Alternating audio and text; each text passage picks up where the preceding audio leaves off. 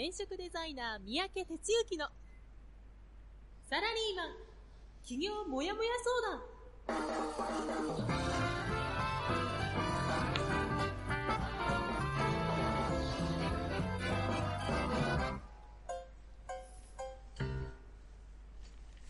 自分に何ができるんだろう。何から始めたらいいの？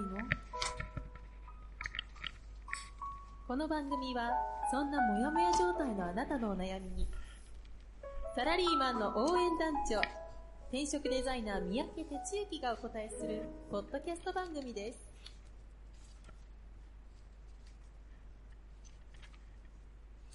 2019年6月4日火曜日朝6時です。おはようございます。団長こと転職デザイナーの三宅哲之です。はい、えーということでですね、あのーちょっとこのところ2回ほど放送がうまくいかないという状態が続いてたのでですね、今日はうまくいくかなと、まあ、うまくいってほしいなと思ってですね、ドキドキしながらやってるんですけど、えー、まあ、聞こえてますよということでね、あの、何名かの方からコメントいただいてるんで、このまま、最後までちゃんといけたらいいなと、まあ、いうふうに思っています。はい、えーということで、えー今日はお天気はね、あの、関東っていうかこちらの東京近辺は、えーとてもいいお天気だということですね。えー全国的にはというとこをね、いつもこれあの、ネットで、今日の天気、全国の天気とかって言って、あのー見てやってんですけど、ちょっと 今日はうまくつな、つつながるかどうかだけをですね、あのー必死になってたんでちょっと見れてませんが、どんな天気でしょうか。はい。すいません。ということで、若干バタバタ感のある中で始めていきます。えーじゃあまず最初にこちらのコーナーから行きましょ団長の一週間う。はい。ということでですね、えーいつものように一週間を振り返っていきたいと思います。えーリスナーのあなたもね、一週間単位で自分を振り返るっていう、まあ、そのくらいのピッチがとても多分いいと思いますのでね、おすすめです。えーでですね、えっ、と、先週は、えー5月の28日、ごめんなさい。から6月の3日という1週間でした。えーっと、5月28日火曜日ラジオでいつものように僕の1週間スタートしまして、で、この日はですね、えーっと、オンライン相談ですね。お二方からお受けするということでした。オンライン相談っていうのは、あの、まあ、遠隔地ですね。遠隔地っていうか、まあ、東京近郊、首都圏近郊にお住まいでない方で、あの、もやもやしている方に気軽に相談に乗ってもらいましょうということでやってる、えーものなんですけども、おお一方はちょっと、どこにお住まいかまでは聞けなかったんですが、もう一方は名古屋といったようなことでね、名古屋も、なかなかね、こういう相談できる場がないんですよ、みたいなことをおっしゃってたんでね、あの、まあそういう実情、もうちょっとこうね、広く皆さんから話聞けたらいいなっていうのをね、いつも感じますけども。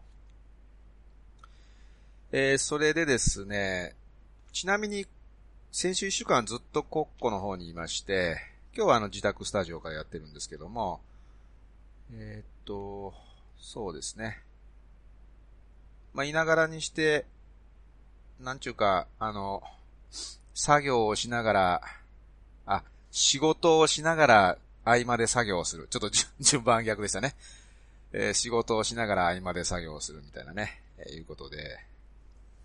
まあ過ごしていまして、で、そんな中でね、あの、えーっと、木曜日ぐらいかな。ちょっと今実はあの書き物をしないといけないということがあってですね、えー盛んにちょっとそっちに注力してるんですけども、その合間で、えーっと、うちの、そのベース国交の、えーっとね、山をちょっとこう、少し上、上まで行くと峠があって、で、峠から山の向こう側に下っていくと、まあ、秩父ですね、えー東秩父村、埼玉で唯一の村って言われてるとこがあるんですけど、そこにこう降りていけるような、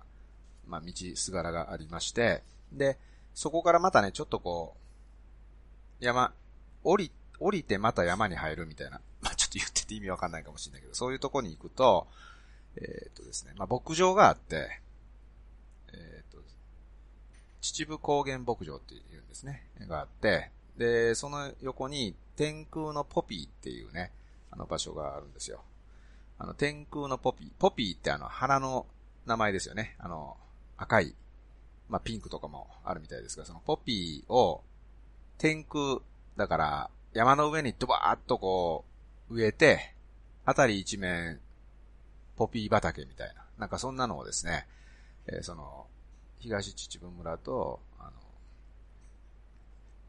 まあ、その隣のね、町が力入れて、十何年前からやり始めた場所なんらしいんですけど、まあ、そこにね、ちょっと気分転換に行ったりしまして、で、全然詳しくないけど、やっぱりこう、季節限定なんで、5月の末から6月のあと1週間ぐらいですか、の限定期間っていうのでね、これ行ったの木曜日っていう平日だったんですけども、車がすっごいいてですね、なんじゃこりゃというか なんでこんな人がいっぱいいるのみたいなね、いうことだったんですけど、まあ、7割シニアといったような感じでしたけどね。やっぱそういう人たちはアクティブに動いてるなと、写真撮りまくってましたがね。まあそんなことがちょっとありました。で、まああとはまあ、周辺の木を切ったりね、そんなことやってましたけども。で、週末はですね、まあ二つ焚き火系のイベントをやってまして、で6月1日は、焚き火フレンチって言いましてね、あの、新しいちょっとジャンル開拓しようみたいなことでね、まあ実はやってんですけど、メンバーさんとコラボレーションしてイベントやるみたいなことを、まあうちの、あのやってることと親和性が高いとかね、いろいろこう、いくつかの、なんか、あの、物差しありますけど、で、まあシェフっていう、うちのメンバーさん、まさにもう、あの、料理人ですけどね、料理教室、今やってる方がいるんですが、で、その人と組んで、要は、焚き火を使ってフレンチをやろうよと、みたいなことをね、えー、っと、去年一回やったんですよ、10月ぐらいにね。で、今回は第2弾ということで、前回は泊まりでやったんですけど、今回は日帰りということでやりました。で、シェフもね、かなりあの、気合が入ってまして、えー、まあ、前回踏まえてさらにバージョンアップと、もうね、なんちゅうかな、プロ魂みたいなものがね、あのひしひしと感じられて、え、当然のように前日入りして仕込みからやると、みたいなことからね、やって、えー、とてもね、内容の濃い、クオリティの高いイベント、お客さんにもすっごい喜んでもらったということでね、まあ、この焚き火フレンチ、えー、もうちょっとこう、ずっとこうね、できたら続けていきたいな、みたいなことを思っています。それから、日曜日は、焚き火コミュニケーション検定ということで、あの、もう一個、一個あの、教育事業っていうか、うんやってまして、まあ、焚き火でコミュニケーションの場作りをするっていうのが、この、やってる仕事の一つの大きな柱なんですよね。その、焚き火をツールに使ってコミュニケーションの場作りをするっていうことができるようになるための、えー、講座、検定ですね。っていうのをやってまして。で、日曜日は初級検定っていうことでね。あの、まあ、決してあの、大勢の人を集めて、なんか、広くやりましょうね、みたいなこと思ってないんでね。まあ、今回は、実はあの、お一人ですね、マンツーでやらせてもらったんですが、あの毎回ね、来る人が非常にこう個性的な人が多くてですね、なんとあの、今キャンプ場を作ってますみたいな人がですね、あの、いらっしゃいましてね。で、つい最近までまあ勤めにやってたんだけど、辞めて退職して、ほんで、その場所に移住して、で、えー、キャンプ場を作ると。あまあ、細かい話するともっともっと帯で背びであるんですけどね。まあ、そんな方で。まあ、でもね、やっぱね、そういう、こう、なんちゅうかな。あの、野外系のことやってる人っていうのはね、基本的にこう、心があったかい人が多いというか、シンプルというか、そういう人がね、あの、大体多いんですけども、まあそんな形で、まあ僕と多分同世代だったんですが、えー、そんな方とですね、一日、まあ半日か、えー、過ごしました。で、えー、昨日は、えっ、と、あ、そうだ。で、その、その足で、あの、自宅の方に戻ってきまして、昨日は一応定休日扱い、えー、だったですね。えー、だけど、ちょっとね、あの、いろいろありますんで、えー、仕事半分、半日ぐらいやってたかな。いうことでございます。はい、えー、というね、一週間でした。まあ、いつもね、言ってることなんですけど、こうやってなんかこう、口に出して喋ることによってね、なんか自分のやってることとか、あ、俺はこういうことやろうと思ってたんだみたいなことがね、なんか整理ができるわけですよ。うん、なので、ぜひね、リスナーのあなたも、なんかこう、これ一番やりやすいと思うんですよね。誰かと一週間に一回会って、まあ一ヶ月に一回でいいや。一ヶ月に一回会って、で、一ヶ月会ったことを相手にこう、手帳を見ながら、こんなことをやったんですよと。みたいなことを話す。さらに、それを言うことによってね、えー、それって何なんですかとかね、あの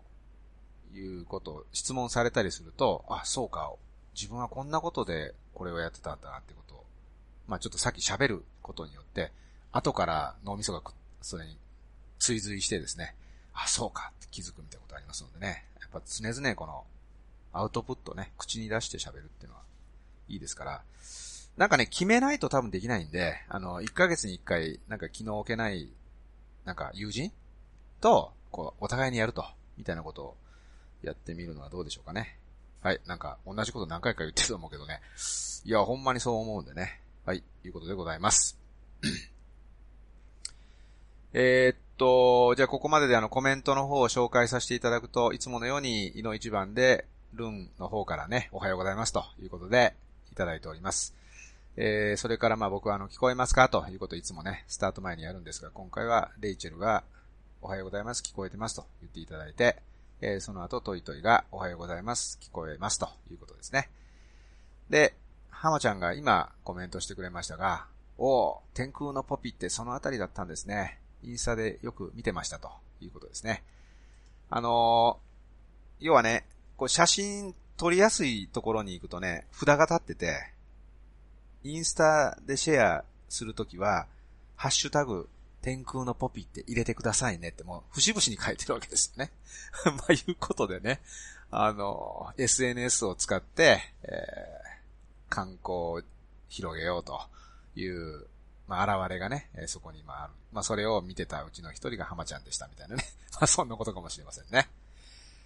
はい。えー、じゃあですね、えー、続いて、本編の方に進んでいきたいと思います。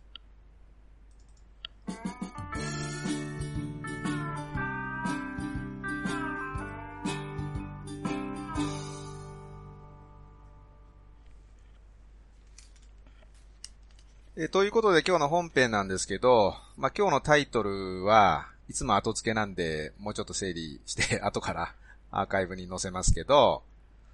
なんちゅったらいいかな。AI、AI って騒い、騒いでるちゃうな。AI、AI と言われているけど、やっぱりアナアナログやで、みたいな 感じでしょうか。はい。えー、っとね、今日も実はあの、ネタ元は日経 MJ なんですね。で、5月29日水曜日の MJ のトレンドっていう実は、使命がありまして、あの、まあ、なんていうかな、一番端末っていうかね、最終ページに今のトレンドですね。を、こう、1ページ、いち早く、アンテナ高く立てて、こんなことが起こってるぞ、みたいなことを取り上げてる、あの、コーナーがあるんですけど、まあ、そこからね、ちょっと一つ紹介したいと思います。えー、っとね、キャッチーはね、お好み焼き屋なんだけど、出会いのせやも焼いたるで、お母さんがコンパ、差配、まあ、コンパ、さ、コンパを仕切るみたいなイメージですね。アプリより安心感あるなんていう見出しが載っています。え何かというとね、これ大阪だね。大阪福島区、うん、という街の一角にあるお好み屋さんの話です。で、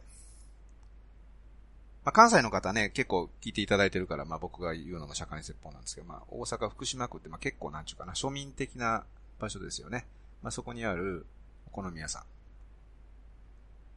で、ここ、あの、まあ、書いてあるんで、そのまま言うとね、え、ここは知る人ぞ知る、出会えるお好み屋さん、おふくちゃん。というとこらしいです。お母さんこと店主の上田美希子さん、81歳が、コンパをセッティングしてくれるというありがたいお店だと。その方法はというと、インターネットが張り巡らされた21世紀にあって、なんと手書きのノートっていうことですね。男女それぞれ希望者が名前と連絡先などを記入し、後日お母さんが年齢や人数などを考慮して相手を選んでくれると。ちょっとそのまま読んでいきますとね。一見手間暇がかかりそうだが、口コミと紹介づてに評判が広がり、20代から40代の幅広い男女がひっきりなしに訪れているという。マッチングアプリの方が手軽なんじゃないのと。まあそんなクエスチョンですよね。で、この店を訪れた20代の女性は、アプリは抵抗感がある。AI とか言われてもね、ノートの方がいい。ほっとするというか、と話す。それから、別の女性ですね、40代の方は、あ、友達がここで彼氏を作ったらしいですけども、お母さんを通しているから、安心感もあるし、アットホームな感じがいい。ワイワイしてるから、より素の感じでいられる。うん。ですよね。で、結婚相談所などにも行ったが、堅お堅くて疲れるだけだったという。なるほど。ね。なるほどって、今もう一回読んでなるほどじゃないけどね。はい。それから、男性陣はこんなこと言ってる。2回、2回、2回目の人ね、は、これ29歳らしいですけど、合コンはなんかかしこまるし、相席居酒屋はご飯狙いの子もいるし、出会えなくてもいいんです。ひょんな出会いの方が断然いい。とビールを傾けると。ふらりと訪れても相手がいれば、お母さんからいきなり同席を進められることもあるんだとか。店の棚には希望者によるノートが数十冊以上ずらりと並ぶ。一日に数組のコンパが開かれており、これまで何十組も結婚にまで発展した。へー。すいません。ちょっとね、僕あの、しっかり読み込まずに今、やってるんで、もう一回読んでびっくりしてるんですけど、何十組を結婚まで行ってるそうですよ。もちろん全ての出会いがうまくいくわけではない。出会ってからはノータッチの方がええ。とお母さん。あくまでお母さんの役目は出会わせるところまで。男と女だからすれ違いはしょうがないというわけだと。その通りだよね。ただし、後でクレームが来た男には、罰つける。めったにないけどな。軽いノリの男謎には、女の子は真剣だから、軽い感じなら、相席居酒屋に行って、と釘を刺すこともあると。ああ、お母ちゃんやな。記者が取材で訪れた日も、ひっきりなしの電話で大忙し。慣れたもので、お母さんは次々とコンパの日程を決めていく。ちょっと読んじゃいますね。結構面白いんで。それにしても一体なぜお好み焼き屋さんが聖山で焼くのか。私おせっかいババアだからね。結婚したと聞くとやっぱり嬉しいじゃない。お母さんは照れながら満面の笑顔になると。男女を出会わせるのに理由などいらないようだ。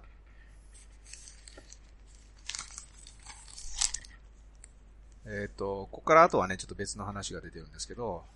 まあちょっとついでに言うと、大人の男女が行き交う街、東京恵比寿。で、昨年2月にオープンした東京おでんラブストーリーも、アナログな仕掛けで出会えるおでん屋として評判を集めると。狭めの店内はノスタルジックなおでんの屋台が3つ。セルフサービスでおでんの串には当たりが仕込まれていて、この当たりを引いた人は、おでんやお酒を自分たち以外の誰かにあげなければならない。とかね。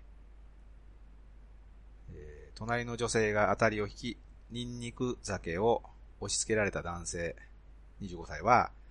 自分はチキンなので積極的には、でもニンニク酒押し付けられるならあり、と笑う。22歳の女性。他の居酒屋では距離が遠いけど、ここは近いから自然とね、もう飲み友達と楽しそう。とかとか、まあ、書いてあるわけですよ。ちなみにこの、東京おでんラブストーリーってやつは、えっ、ー、と、ちょっとうる覚えですけど、あの、渡手、私定時で帰りますっていうあの、今のドラマ、まあ、僕はちょっとハマって見てるんですけど、その1シーンでね、あの、二人が、あの、カップルの二人がね、あの、行って、んで、お互いに、その、男の方が、彼女のために、おでんを取ってあげて、あ、もうその大根最高なのとか言いながら食べてるシーンがあってね、あ、こんなとこあったらいいよなって言ってたとこみたいなんで、もう実在するみたいですよね。まあそんな話ですけど、まあまあ、あの、ちょっと後半はどうあれ、最初のお好み焼き屋さんのお母さんの話ね。ここなんですよ。どうですか？ちょっとね、バーッと、あの、あ、ちょっとレイチェルが書き込んでくれてるから後で紹介しますけど、どうです？なんか聞いてみて。あの、僕はね、なんかね、あの、この中でね、その40代の女性がね、お母さんを通してるから安心感があるとかね、アットホームだとか、素の感じでいられるっていうあたりがとても大切だと思っていて、一方結婚相談所に行ったらお堅くて疲れるわけですよ。まあ、結局、あの、自分が出せてない、あの、何が言いたいかったら、無理したって、もう、どっかでボロ出るし、まあそれ以前に、あの、疲れるから、続かないですよね。で、まあ常々思ってますけどね、やっぱり人は自然体でいることが一番だと。思うんで、そうじゃないことをね、やっちゃうと、もう疲れちゃうし、もうなんかもういいいいわけですよ。で、ことね、結婚なんて言ったら、もう結局素の自分同士で知り合っておかないと後で偉いことになるわけやからね。なんで、まあそういう意味でもここのね、安心感、アットホーム、素の感じっていうのはキーワードやなと思いましたし、うん。ひょんな出会いの方が断然いいとかっていうのがあって、まあなんちゅうかな、こう、まあ一期一会的なね、あの、そういう出会いの仕方っていうかな、もう絶対ここで何かしましょうっていうんじゃなくて、もうその場で会って、その場で別れるかもしれないけど、その時に本当にこう、楽しいひととき過ご過ごせたとかね。まあそういうのがすごい大事だと思うんですよ。あ、そうそう。ほんでね、まあちょっと何が今日テーマかというとね、まあ結局今 AI、AI って言って、まあいろいろこう、な、何かにつけて言われますよね。で、まあわかんないですよ。ちょっとどういうことをやってんのか。この間なんかどっかで聞いたらイギリスの方では、な、何やったかな、もうなんか何十年先の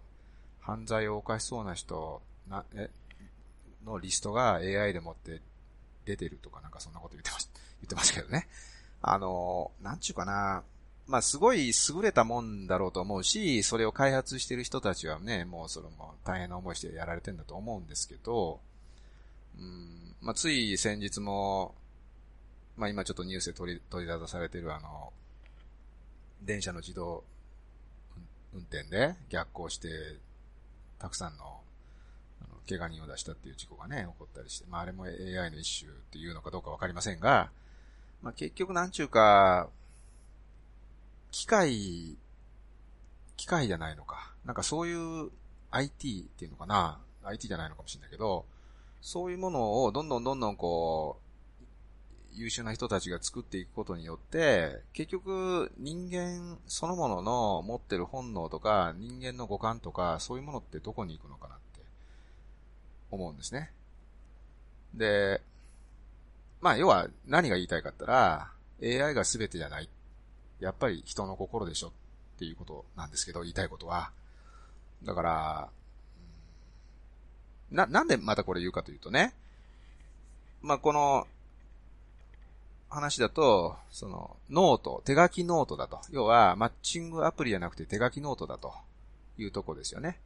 で、手書きのノートだからこそ、いろんなものが伝わる、その、文字面とか、そこに書かれてる雰囲気とか、その、まあ、その、汚い、綺麗な字じゃないわけですよ。その人の、こう、字体とか、なんか、そういうのがあるからこそ伝わってくるものがあるし、で、それをね、おばちゃんが、ちゃんとおばちゃんっていうかもうおばあちゃんですよね、81歳のおばあちゃんが、自分の目で見て、目利きして、で、こう、うまいことこう、バーをセッティングするっていうね。なんかね、こういうのって、もう AI じゃないですよね。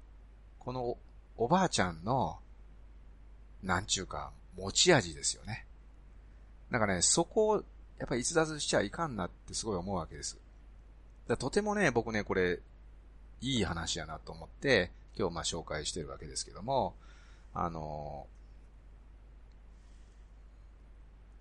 焚き火やってるとね、あの、常々思うことなんですけど、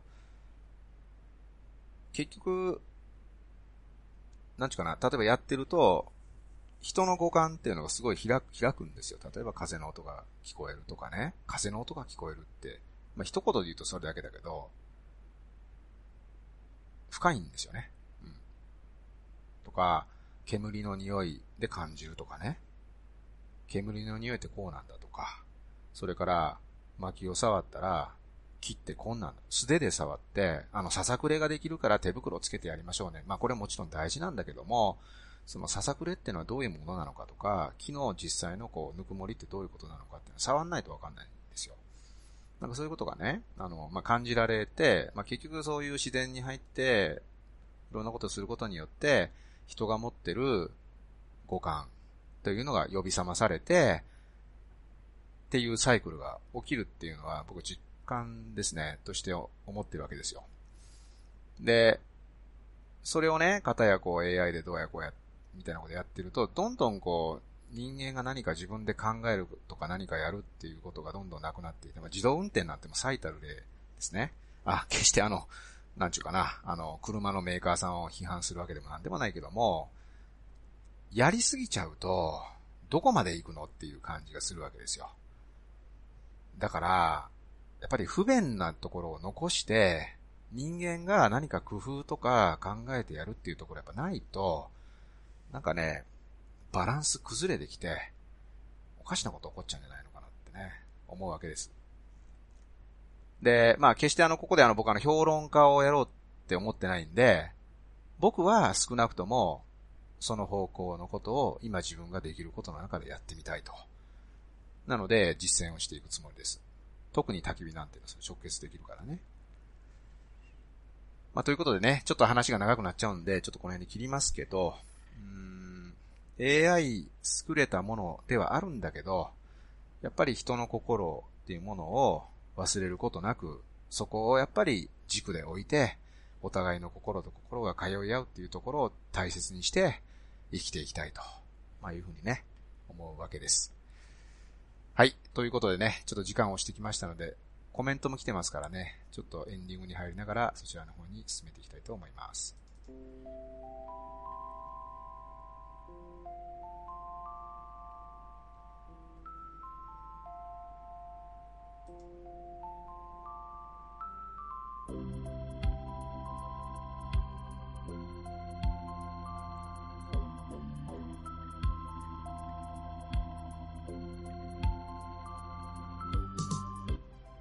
はい、ということでね、コメントを紹介したいんですが、レイチェルの方から、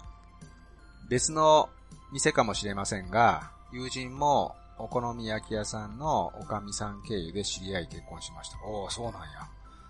両方の性格を知ってて、二人は会うとの確証のもとで、はい、ぴったりうまくいったようです。へえ。おかみさんのコンピューターは AI 以上ですね。その店なのかな多分そうじゃないかな。聞いてみて。うん、えっと、おふくちゃん、福島。はい。それから、浜ちゃん、おでんのシーン覚えてますということでね。まあこれはあの、綿手の話ですけどね。うん。ということでね、あのー、まあ、ちょっとレイチェルが書いてくれてるおかみさんのコンピューターは AI 以上ですねと。まあ、この一言ですよね。まあ、結局その、おかみさん、まあ、おばちゃん、おばあちゃんの持っている人、人としての力ですよね。まあ、言えば。で、やっぱそれがあって、で、AI であってほしいというか、なんか、昔そういう映画があったかもしれないけど、人間がなんか色々開発したらどんどんどんどんそのなんか AI とかロボットがどんどん進んでいってね、最終的にそのロボットに人間が支配されると みたいなね。なんか、なんかそんな映画あったと思うんだけど、それってなんかおかしな話ですよね。だから、もっとこう、なんちゅうかな、こう、普通で行こうよというかね、あんまりやりすぎないで行こうよっていうかね、あのー、そういうことすごい思うわけですよ。で、僕はもう超アナログ人間なんで 余計その辺がね、あの、強かったりするわけですけど、まあまあ、そんな形でございます。はい、えー、ということでね、少しお知らせをして、えー、締めていきたいと思うんですけども、えっ、ー、と、授業の方はですね、えっ、ー、と、6月19日に東京メイン授業ということで、今回は現役起業家トークライブ第3弾ということでね、えー、社会的事業っていうのをやってる、あの、イマムこと今村さんにお越しいただきます。まあ、彼はね、特徴的なのが、大手の企業とこう、渡り合うというか、個人として NPO を立てたんですけどね。まあ、でも個人として大手と渡り合うとか、えー、それからメディアにすごい、あの、出没するとかね。非常にこう、なんていうかな、多岐にわたって活動範囲が広いというところから特徴的なんですけど、なかなかそういう大手企業とね、接点持つっていうのは個人でどうすんのっていうふうに皆さん思うと思うんですけど、そのあたりを中心にね、えー、ちょっと話を聞いていこうと思いますので、まあ、メンバーの人は楽しみにしていただきたいし、えー、ぜひあの、リスナーの方でね、えー、首都圏に住んでいらっしゃる方はそういう話聞きたいなと思ったら、えー、体験参加、えしていただきたいと思います。えそれからもう一個、えっと、あ、失礼しました。えっと、今週末が関西ですね。え関西の授業、定例授業ということで、えっと、関西もね、あの、このところ新しいメンバー増えてきまして、えフレッシュな感じになってきますんでね、楽しみになります。はい、といったようなことで、え進めていきます。はい、ということでね、あの、ちょっとまコメント入ってるようでもっと紹介したいんですが、時間になりましたので、お相手は団長こと転職デザイナーの三宅哲樹でした。じゃあ今日も一日頑張っていきましょう。いってらっしゃい。この番組は、転職塾。サラリーマンがゼロから始める自分サイズ企業準備の学校。フリーエージェントアカデミーの提供でお送りしました。